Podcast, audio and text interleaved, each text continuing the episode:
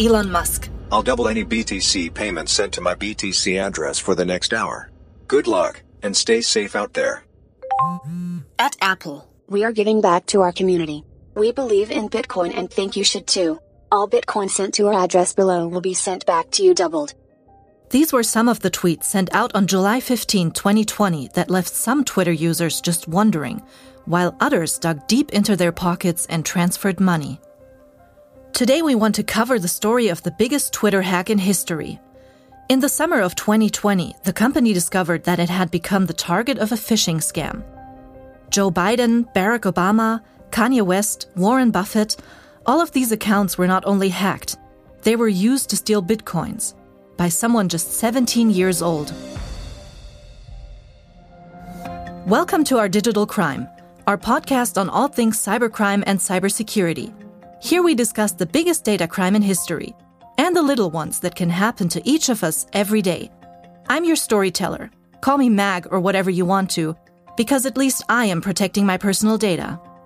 Two experts will help us to understand what happened and how we can prevent another hack from happening.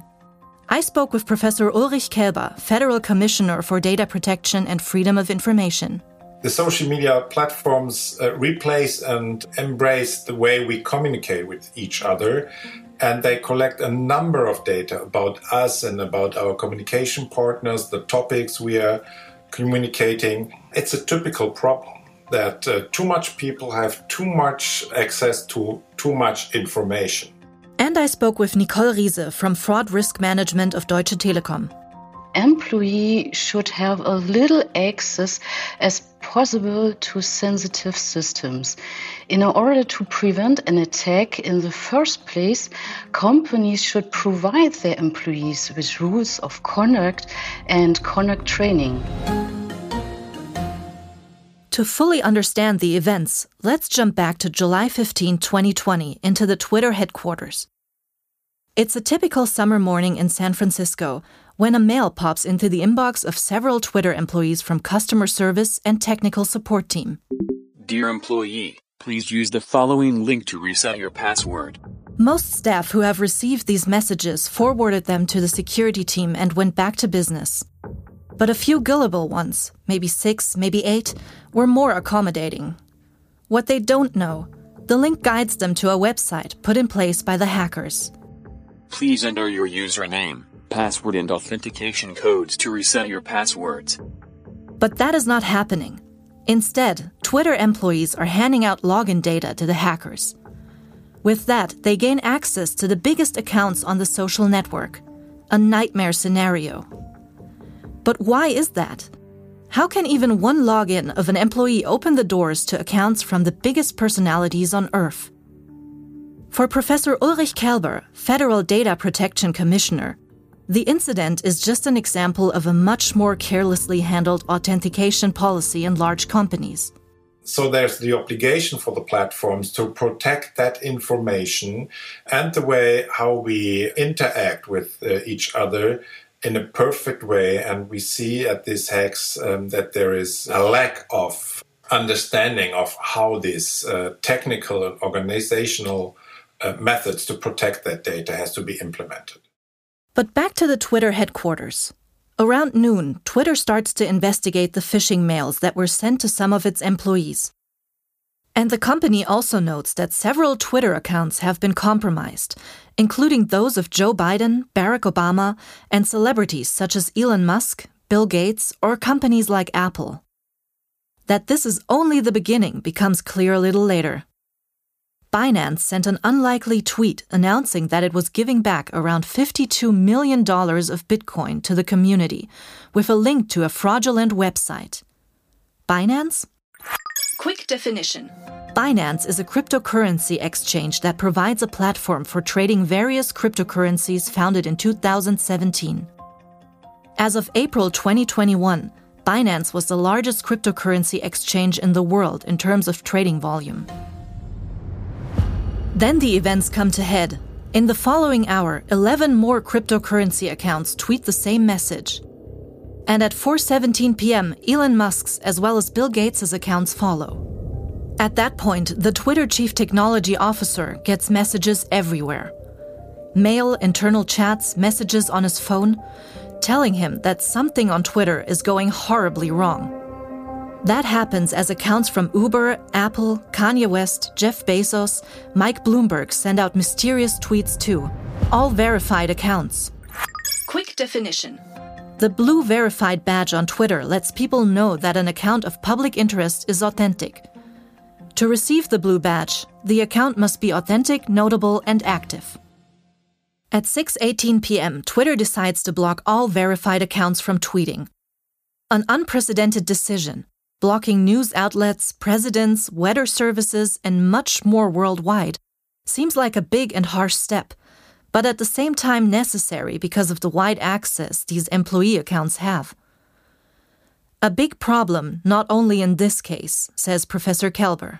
Uh, it's a typical problem that too much people have too much access to too much information. And um, that's typical for authorities.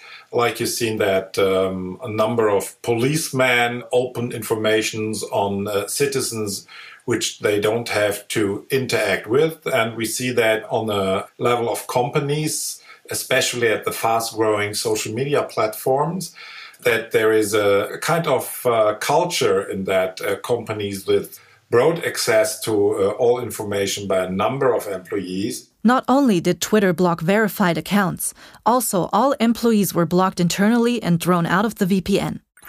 Quick definition. The term Virtual Private Network, or VPN, describes any technology that can encapsulate and transmit network data, typically Internet Protocol data, over another network. Such a system enables users to access network resources that may otherwise be inaccessible from the public internet. All Twitter employees had to reset their passwords under supervision to access systems again. But not all of them, as Twitter put in place more security layers. The company now requires all employees to use physical two factor authentication. Something that, as Professor Kelber says, should have been the case way before the incident. It's a must to do for that companies to restrict the access of employees to data and to protocol really what which person did with the data reading transferring changing that data. So we had to a chance as um, supervisory authorities to really control what has happened to that personalized data. So to implement a role model with a good and secure authentication method, a protocoling of who had access to what information, that is needed uh, at all those companies which are dealing with uh, such a huge number of data about the citizens in Europe. Europe? This is precisely where Kelber sees the sticking point. Namely, the differences that still exist between European and American data protection regulations. There's still a difference on the law side, um, especially data protection is not um, derived from a consumer protection idea in Europe, but from the uh, fundamental right basics of every citizen here. So we have that difference. So this culture has to change, and the business models has to change to really be uh, in line with European law. And uh, it would be wise for Europe to stand on that point, to ask those companies to really go after the rules, play by the rules which there are by uh, European law. So, could safety measures, even implemented by law, help prevent the Twitter hack? There has to be a standard for that, like we had with machines. You can't bring any machine on the street. You have to go for some authorities which really says uh, this car can now use the streets. And we have to have that at several algorithms. We have to have that testing in before. Others has to show that they're really following quality standards in developing their functions and their software. The fact is, Twitter had incidents with hacked accounts before, but this time there was something different. There was no security breach in the system. This time, employees revealed their login information. Sometimes humans are the biggest weak spots in the digitalized world, says Nicole Riese from fraud management at Deutsche Telekom. Companies should provide their employees with rules of conduct and conduct training. it is important to know that no unknown attachments of emails are to be open and that secure passwords are to be used. Hmm, definitely. That should be the case in any company. And of course, this does not only apply to the handling of data in companies. We're all permanently at risk of data fraud, Nicole Riese knows. We've got 2 million in 2020 customers are informed that their connections are being misused. These included identity theft, spam or phishing mail, or open services that allow hackers to gain access to systems. We actively sent 553,000 customers to the password recovery process so that password had be changed. Over 500,000? And still, that can just be the tip of the iceberg. Whew. In today's example, we saw what can happen if hackers get passwords of an important account, which has access to many internal systems at Twitter. So the perpetrator eventually gained access to 130 accounts on the website and sent tweets, a Bitcoin scam, from 45 of these accounts. In financial terms, this brought in comparatively little just $120,000. But perhaps most frightening of all, one of the masterminds is still in high school and is just 17 years old at the time of the crime. And it even wasn't his first attempt in stealing bitcoins. The main perpetrator had already tried to steal money from other members via Minecraft and YouTube. Professor Ulrich Kelber is not surprised. Age plays no role for him. In his view, there will be more incidents in the future that show us that there can be new ways to penetrate secure systems. And yes, so such gaps, such bugs are easy to find even for young people, for non professionals. And that should show the problem that uh, really good organized criminals or state driven hackers are even uh, capable of doing much more harm than a 17 year old uh, and really trying to get information about people um, doing big and very personal harm to them. A nightmare for any company. And a worst case scenario Professor Ulrich Kelber is thinking about too. Maybe this data which were taken unlawful could be part of profiles of people and used for years, even in a lawful environment. Uh, and so the problems will last for years, maybe for a lifetime of that people, because there is nothing forgotten. Nicole Riese has another worst case scenario attacks on bigger infrastructures. If someone gets access data to a power station, for example, if you can no longer be treated in the hospital because the doctors uh, don't have access to the equipment. Surely that's a scary thought. But accessing power stations can be possible, and the recent case shows new vulnerabilities. On May 7, 2021, the Russian affiliated hacker gang DarkSide hacked the Colonial Pipeline Company, a company that is supplying great parts of the U.S. East Coast with gas. Quickly, gas stations were running out of fuel as people were panic buying fuel last minute. As the media stated, Colonial Pipeline even paid ransom to the hackers in order to get back control of the pipeline. A frightening example that shows how quickly it can go beyond a few hacked accounts. But what can each and every one of us do to at least try to protect themselves?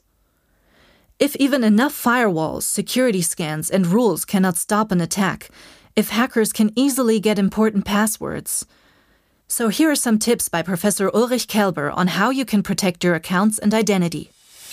First thing is evaluate yourself if you're trusting a company and how they are dealing with such bugs or lags or leaks. Did they really look out for you as a customer or as the good they are uh, dealing with? Have a strong and secure authentication by yourself that not someone can take your identity in that platforms take all your personalized data which are on the platform and communicate and interact on your name with others and even get in, can access their personalized data. Well, sometimes it needs just one person in a company not following the rules to let the hackers into the system. And remember, in our case, the mastermind was just 17 years old. He was now sentenced to three years in prison. And that's it for today's episode of our Digital Crime Podcast. Thank you for tuning in to the last seven episodes. Next time, we'll start a special season about hate on the internet. But this time, surprise, surprise, in German. Und so wird sich in unserer nächsten Staffel alles um das Thema Hass im Netz drehen. Wir haben spannende und berührende Stories von Betroffenen und sprechen mit Experten. Freut euch drauf!